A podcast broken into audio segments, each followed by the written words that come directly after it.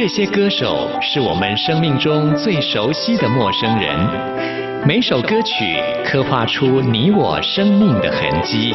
这些词曲创作人是流行音乐的莫扎特和贝多芬，每个音符谱写了你我人生的乐章。滚不死，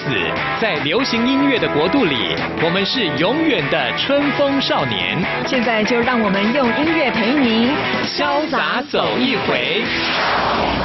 音乐 MIT，万象音乐始于这里。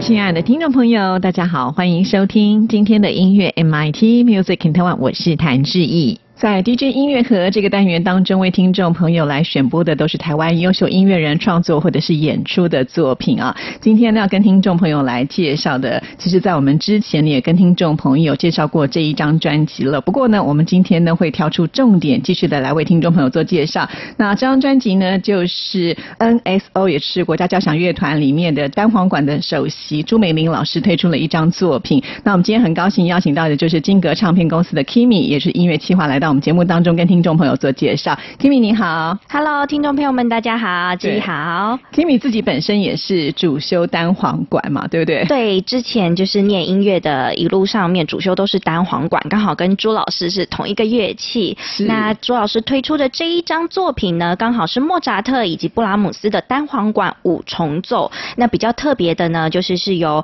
NSO 国家交响乐团里面的各个弦乐的老师们跟朱老师一起合作。完成了这一张录音。对，其实这好像是一系列的企划之一嘛，对不对？对，就是会把我们国家交响乐团这些很优秀的音乐家，然后呢单独把他们挑出来，然后针对他们的主修乐器来做一个专辑，对不对？是在先前节目当中呢，我们跟听众朋友们分享的是国家交响乐团的长号首席老师宋光清老师他所推出的首席之声系列。那刚好朱老师这个就是首席之声系列的第二张专辑，后面。陆陆续续呢，也会慢慢的推出，就是介绍给大家国家交响乐团各个各声部、各个不同乐器首席老师他们的精彩演奏。对，我觉得这是一个非常难得的机会啊。一般来讲，我们看到国家交响乐团，可能就是看到整个交响乐团的演出，嗯比较没有办法就是把焦点放在某个人的身上。但是透过呢像这样子系列的介绍的时候，我们就能够更了解在我们台湾这个国家交响乐团当中的这些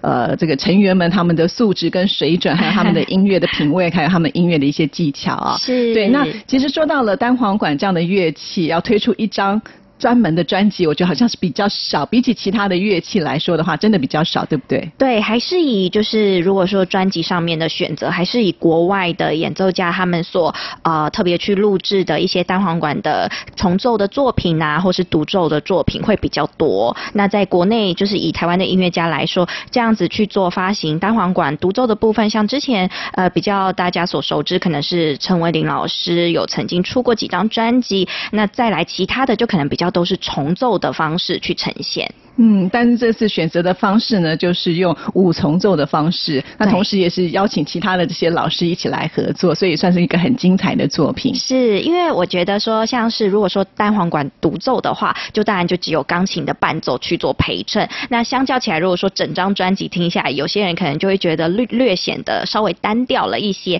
那这一次朱老师在这张专辑《首席之声》里面的这张专辑里面所带来的呢，刚好是以五重奏去呈现，所以在在整个的啊光光是配器上面的层次就丰富了许多。是说到单簧管，也许对很多不是学音乐的人来讲，都是会觉得它比较陌生哦。尤其可能比较没有办法，就是光听到音色就可以辨别的出来，它就是单簧管。所以 Kimi 是不是可以就是帮我们大家介绍一下这个乐器好吗？是，就是单簧管，当然就是就是大家所熟知，我们俗称的竖笛。那当然也有人叫它黑管。那这个呃这。这项乐器呢，它其实算是木管乐器家族里面的其中一个蛮重要的角色。因为呢，单簧管它的共振是靠着就一片竹片去做发声，跟呃另外一个乐器叫做双簧管，它们都是雷同，但是双簧管就是刚好两个簧片，就是两个竹片去共振发出声音来。所以在音色上面呢，音质的本身，单簧管呢它的本身的音质就特别的呃会比较圆润一点，但是在高音区的时候，有的。的时候又可以展现出非常明亮、很清透的声音。那再加上呢，单簧管这个乐器它有它独到的之处，很多乐团里面都在单簧管是一个很重要的角色，是因为它的音域很宽广，它的低音可以到非常低，那高音又可以有泛音的系列，可以到达非常高的一个音域，所以它的音域很宽广，所以在曲目的选择上面，演奏啊就比较不受限制。是，但是说到了吹管乐器，都不是这么的容易，对不对？嗯，对。你要花多少的时间才能够吹出第一个声音啊？啊，哎，对，就的确，就其实管乐器在就是发出第一个声音前面，当然就会经历很多的可能杀鸡的叫声啊，或者是很多其他一些气音啊，或者是爸妈可能在旁边看小孩子吹，就会觉得你怎么都呼不出一个音出来。那其实，在发声就是练习怎么让声音产生共鸣这个过程，其实因人而异。有些人可能大概摸个一个月之内就可以摸索出来它共振发生的一个道理，那有些人可能就会需要稍微再久一点的时间。所以前面前期在学习这个乐器的时候，其实相对的是比较辛苦一点，不是像大家所直接听到说哦这么美丽的声音，以为说可能一一去演奏就能够发出来。对，因为真的很不容易，这不像钢琴啊，你要弹下去就会有声音，真的要靠很多的技巧跟练习，你才有办法把一个音吹出来。那你要吹到好听，哇，那又是一个很大的过程啊。对，其实我们常常会在想说，吹这样的乐器是不是本身肺活量也要很大？可是我们看到 Kimi 是很瘦小的，所以会不会有相关联呢？其实还是有相关联，因为以前在的，在我记印象当中是高中高国中的时候，就有被蛮多就是单簧管的前辈老师们呢，就要求我要去跑步，多跑步一点，就是希望肺活量，对，希望我的肺活量当然是能够在。扩充自然更大是更好。那本身其实，但因为你吹久吹习惯，演奏乐器管乐器演奏习惯，其实你很知道运气的方式是怎么样子的一个运作。但是其实真的运动真的相对起来，它是一定会有帮助的。那只是那个时候，当然你要抽出时间去跑步也是比较困难。但是的确有尝试一下下，那后面的成效的确是会有一些效果的，所以是还蛮特别的。所以我们知道这些音乐家，他不是只有关在琴房里面。面练乐器，所以他势必还要走到户外去做一些运动，是会帮助自己在技巧上的一种发挥。对呀，就其实身体的一个体能跟体力，对于说演奏者来说，都是一个很重要的一个辅佐，相辅相成嘛。就跟其实像流行歌手他们在唱歌、唱演唱会一样，其实他们都需要很大的肺活量跟体力去支撑他们整个完整的一个演出。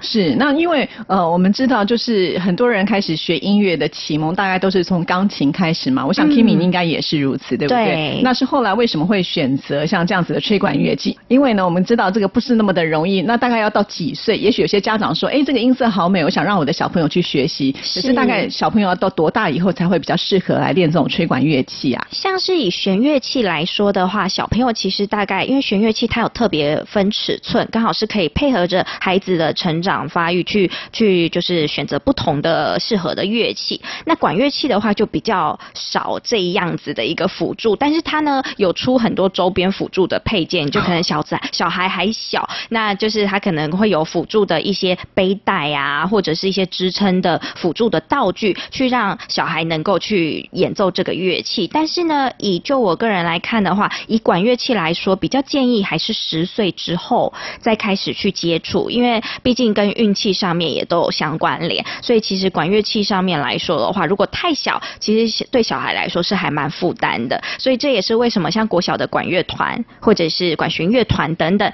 都是大概从小学呃就是十岁或十一岁，就是大概三四年级左右会开始招收学生去啊学习这样子的乐器。那至于说弦乐器来说的话，其实大概六七岁的时候就可以慢慢接触，就比较稍微会。呃，跟管乐器上面的年龄的上面的学习的起步是会有一些不同的。对，所以我们今天透过 Kimi 这么仔细的介绍，我想大家对于这个乐器呢，就会比较进一步的了解了。当然了，这是一张古典音乐的作品，从我们刚才的标题就知道了，选择的是莫扎特跟布拉姆斯的单簧管的五重奏。我想这应该也是特别精心挑选，会推出像这样的作品吧？是，就是朱梅玲老师呢，特别这一张专辑是他在二零一五年的现场录音，现场的音乐。乐会的录音，那也是献给他自己的恩师所做的这一张专辑。那莫扎特呢，对于单簧管来说是蛮特别的一个作曲家。说是特别，是因为呢，莫扎特所写的，他一共为单簧管其实只谱写了大概呃三部作品。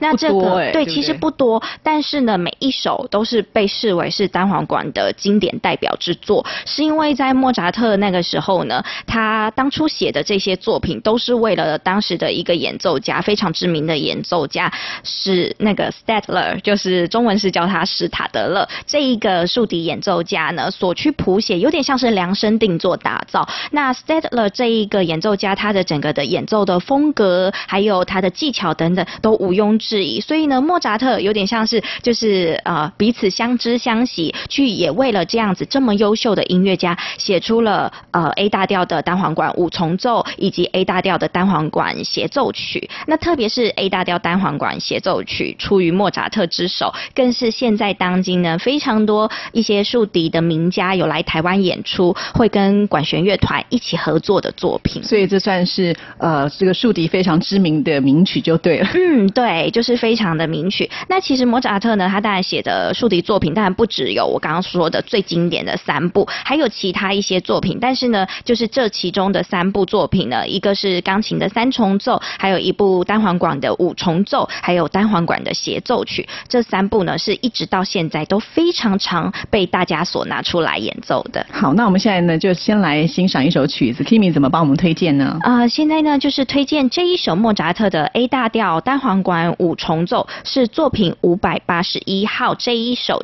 其中里面总共有四个乐章。那我特别跟听众朋友们分享其中的第三乐章小步舞曲。那我们一起来欣赏喽。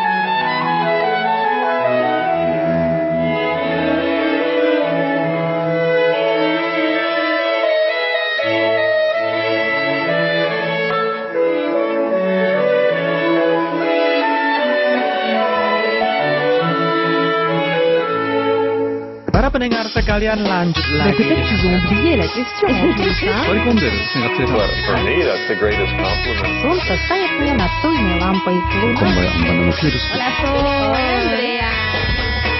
无论你在世界的哪个尽头，请你跟我这样做。哦 Turn on your radio，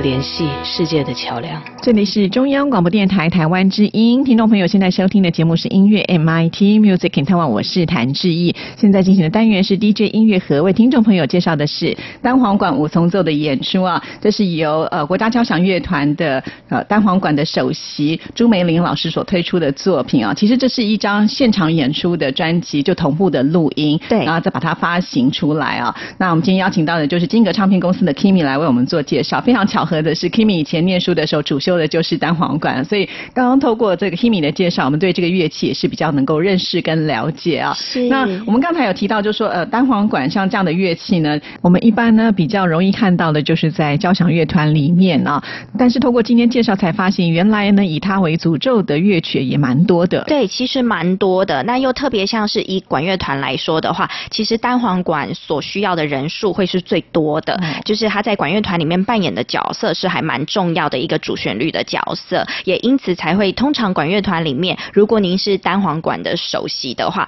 通常就大概就是这个乐团的首席，就是代表整个乐团指。挥的意思。对对，就是带领的整个乐团的一个概念。那其实呢，朱梅林老师所演奏的，在这张专辑里面跟大家分享的莫扎特 A 大调单簧管五重奏，以及接下来的布拉姆斯的作品，这两首呢，朱梅林老师他在单簧管的音色上面，我觉得比较偏向像是比较属于清透、比较嘹亮一点的声音。因为其实单簧管我刚刚前面有提到说，它的音色是蛮多变的。那有一些演奏家呢，他们的音色导向比较会是走呃圆润呐、比较浑厚一点。那对于我来说，我自己聆听下来呢，朱老师的演奏呢是比较偏向稍微呃活泼，那又是比较明亮跟清脆的声音。所以就是大家可以哎听听看不同的版本。是，我觉得这是非常有趣的部分哦，因为我们知道古典音乐它是有一定的就是内容所在，也就是说，当一个演奏家要演出古典音乐的时候，他也不是太能够随性的说去修改就做修改，嗯但是每一位演奏家演奏出来的时候，他还是会保有自己的一些风格。对但是刚好就是因为这个乐器本身的音色可以做这么多的变化，所以演奏家他就可以自己选择他觉得希望能够呈现的那一种方式来表达嘛，是这样吗？对，而且再加上，其实每一位演奏家，特别是对像吹管乐器也好，还有弦乐器也是，就是包含你自己用的乐器，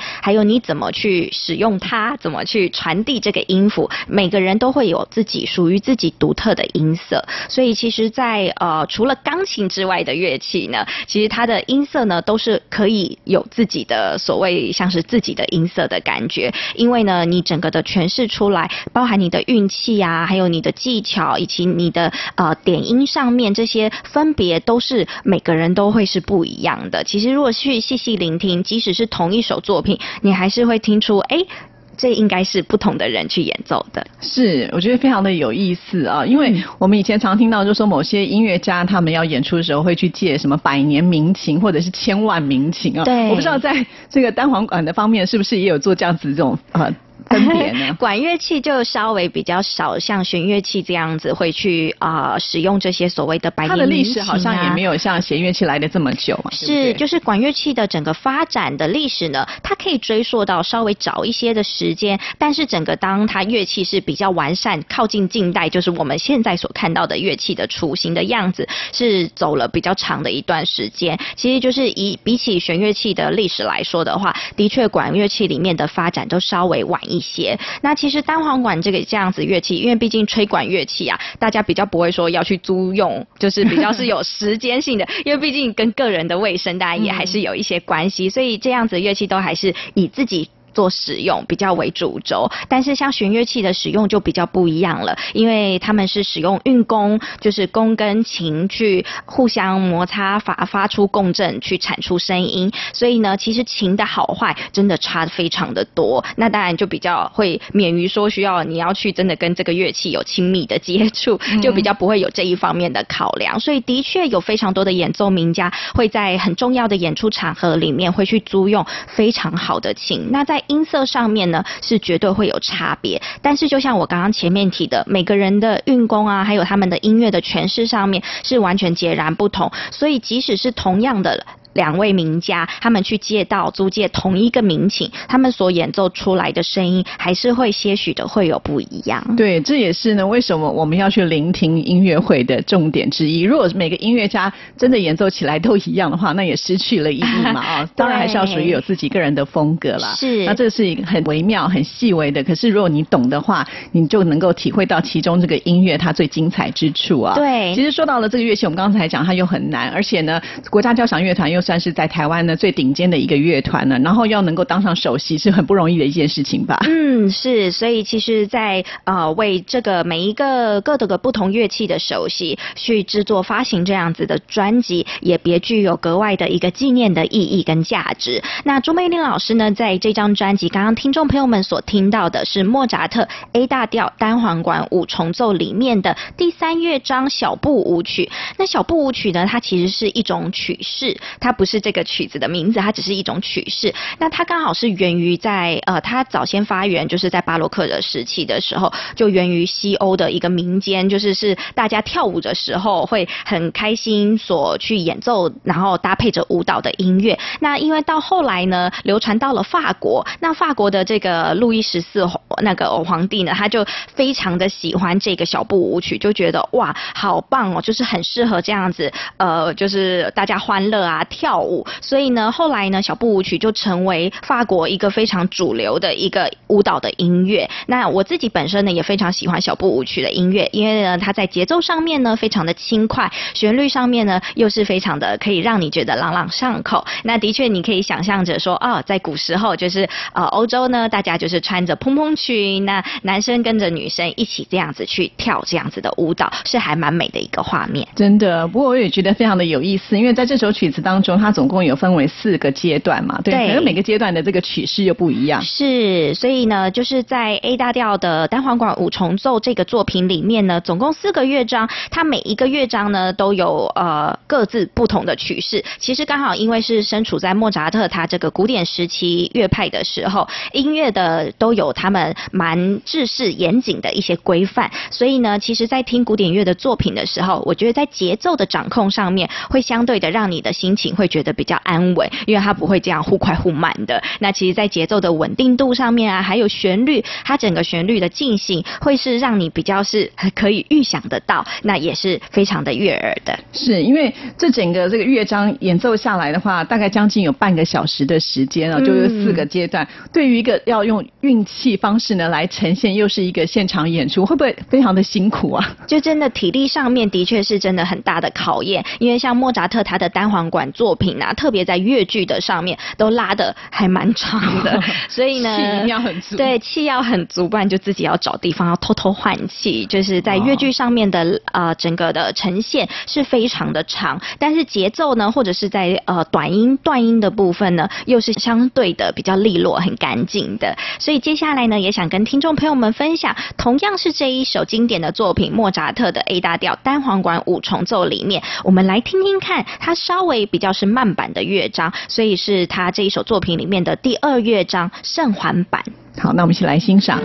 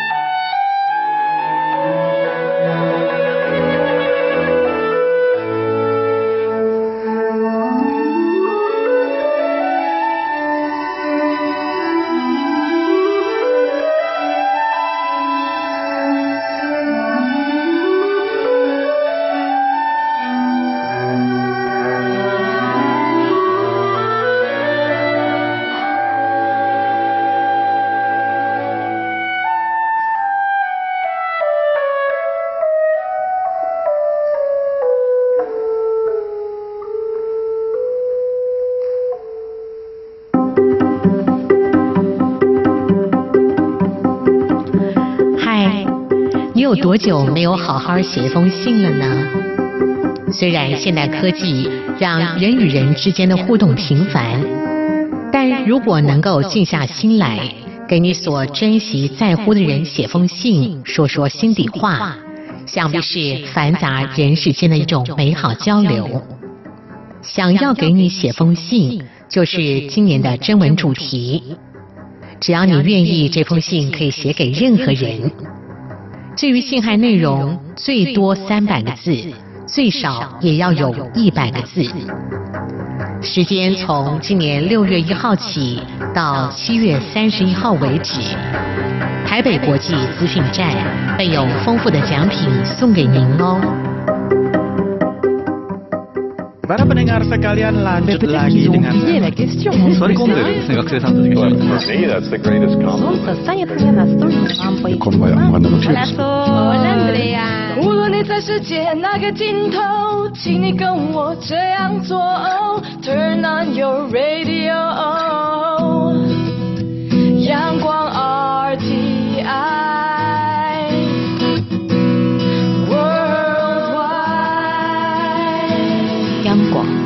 系世界的桥梁。这里是中央广播电台台湾之音，听众朋友现在收听的节目是音乐 MIT，在 DJ 音乐盒的单元里，为听众朋友安排的都是台湾优秀音乐人创作跟演出的作品啊。今天呢，为听众朋友来介绍的就是莫扎特、布拉姆斯单簧管五重奏，这是由呃国家交响乐团的首席朱美玲老师呢所演出的，邀请到的是金格唱片公司的 Kimi 来为听众朋友做介绍。那其实我们会发现呢，呃，在古典音乐上，虽然它的曲式非常的多，但是呢都是非常具有意义的。就像刚才讲的，小步舞曲呢，听起来他是觉得好像大家都能够接受，可是呢，碰到了一个可能比较缓板一点的这样子的节奏的时候，它又不会让我们觉得单调跟无聊。对好，所以我就觉得，哎，这些古典音乐家他们在创作的时候真的是非常的厉害。是啊，所以其实音乐的种类跟类型，在每一个时代都当然跟它的社会背景啊、历史的一些发展都有相辅相成的关联。那我觉得，就是我们现在身处在二零一八这个个现代的时候，其实是很幸福，你可以听到这么久久远几百年前的这样子的音乐，那又是是由我们现在的人去重新诠释。所以其实，在音乐选择的类型上面，那非常鼓励大家就不要受限，就是其实都可以常常多听不同类型的音乐，会让自己的心情上面也好啊，或者是整个的感受上面会有不一样的感觉。是因为我们现在呃听到了这样子一个古典乐器，然后演奏的是古时候的音乐的作品，就莫扎特然后布拉姆斯的作品。嗯那我很好奇的是，那现在有没有一些现代的作曲家也为单簧管写了很多的这些创作曲呢？也是有的。那其实呢，我觉得其实当然过完了前面一天，当然就是变成历史了概念嘛。所以即使是现在的作曲家，他们也会为自己的音乐同好的朋友，或者是他自己在曲目的设定上面，他就可能会为各种不同的不一样的乐器去谱曲。那所以其实单簧管以近代的作品来说的话，也是有的。那特别像国外也还蛮多会写给单簧管的一些协奏曲啊，或者是比较多是小型的室内乐的编制的概念去谱曲。那只是说这个曲子的发酵，也许是跟以前的古时候的这些曲子一样，会需要一点时间，就不是比较不是说大家所常常熟知的曲目。是，那因为我们知道这样子的一个古典乐器啊，然后演奏的呃就是古典的曲目，我们会觉得非常非常的适合啊。嗯但是现在也流行所谓的跨界，就是很多的古典乐器，其实呢他们也走到了流行或者是是其他的这个范畴当中。那我不知道单簧管在其他的音乐的这个部分呢，是不是也可以充分的表现出这个乐器它的特色？哦，没错，其实，在蛮多很多的演唱会啊，或是一些流行乐的颁奖典礼上，呃，很多呃，不管是台湾或者是呃西洋的乐坛里面，他们在现场演出的人员上面，除了歌手很爱用弦乐器帮他们做陪衬的背景的伴奏之外呢，在管乐器的选择上面，最常使用的就莫过于单簧管、长笛，还有萨克斯风了，以及小号这几种乐器是比较常在呃用在我们跨界音乐上面啊，或者是帮歌手的一些呃伴奏的部分，会常常会出现的这些乐器。只是说台下的观众比较少会看到就是乐手的演出，因为灯光的关系。但是仔细去聆听的话，这些乐器都是还蛮重要的角色。嗯，对，其实有的时候呢，就是我们在听一个音乐，不是说只有听到音乐的旋律的本身呢、如果大家再花点心思，就是慢慢去体会到这个音乐当中，呃，就是大家一种和谐的方式呢呈现出来，我会觉得那个会多了很多的层次，而且你在聆听的过程当中，你会觉得它是非常非常的丰富啊。对虽然我们今天呢介绍的单簧管它是五重奏，但是 Kimi 刚刚也说过，其实它呃单簧管的协奏曲也是很多的，对不对？对所以呢，只是说我们这次今天为大家介绍是属于五重奏的，它就比较单纯一点点。呃，但是呢，以如果协奏曲来看的话，它就是一个最重要的主角了嘛。对哦那那这样子的一种诠释的方式也蛮多的，所以也推荐所有的听众朋友，就是也许这些乐器对你来讲不是那么的熟悉，不像小提琴、钢琴那么的普遍，嗯但事实上呢，它在呃这个整个乐团当中扮演的也是一个非常重要的角色。是那其实透过专辑的介绍之后，我们认识它，你会觉得哦，原来这是一个这么呃特别的乐器，而可以演奏出这么美妙的乐音。那下次你在听任何的演出的时候，你发现哎那个音色很像，那就是这个乐器，对对对。对对呀、就是借由不同的听到不同的声音去辨别，然后也去认识更多不一样的乐器。那这边就不得不说一下，就是我小时候为什么会选择了单簧管作为主修。其实一开始是因为呃要走向音乐这个路的时候，那当然就必须要有两项乐器，除了钢琴之外的另外一样乐器。那我曾经原本是拉小提琴的，那只是后来因为自己的一些因素，所以呢，我就是呃比较忍痛的就放弃掉小提琴这个乐器。那后来妈妈当然就是必须要要求你要再去选择一个乐器的时候，那个时候妈妈还蛮可爱，就是她用的方式就是她放了各个。管乐器还有弦乐器的独奏的片段给我听，就是靠让我听去觉得哪个声音我是喜欢的，他就说好，那你就去学那个乐器。那当然，那个某种程度有点像自己是被骗的，因为呢那个时候听的每一项乐器当然都是名家的演奏，所以听起来当然都非常的好听跟悦耳。那那个时候听到单簧管的声音，我就特别觉得哇，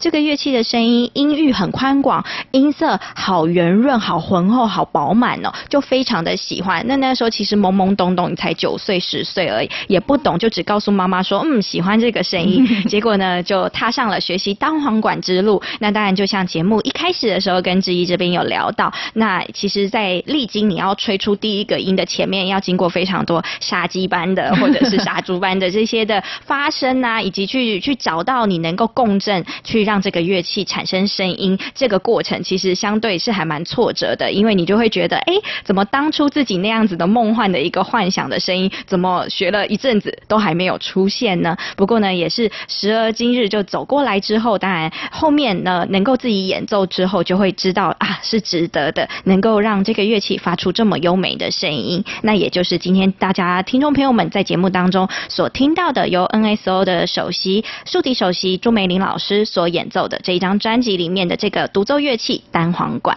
好，那接下来我们再来跟听众朋友推荐布拉姆斯的作品，好吗？对，就是呢，这张专辑里面的另外一个选择的作曲家就是布拉姆斯。那布拉姆斯是浪漫乐派时候的一个代表作曲家。那到了布拉姆斯这个时期的时候，他特别呢很独特的地方是，布拉姆斯不止创作了非常多钢琴曲之外呢，他在室内乐上面的贡献也相当的多，不管是在弦乐上面或者是管乐器上面，他那个时候开始写了非常多的小品这样子小编制的作品，以致到现在呢，非常多人都重新的再拿出布拉姆斯的作品跟音乐的同好一起演奏，所以呢，带来这一首是由布拉姆斯所做的 B 小调单簧管五重奏作品一一五号，这里面想跟听众朋友们分享，其中呢总共四个乐章，其中的第三乐章小型版。好，那我们一起来欣赏。那你今天非常的谢谢 Kimi 为我们做了这么详细的介绍，再一次的谢谢你，谢谢好的，那我们今天的节目进行到这边也接近尾声了，就在朱梅玲老师的演奏乐声当中，要跟大家说声再见了。谢谢您的收听，祝福您，拜拜。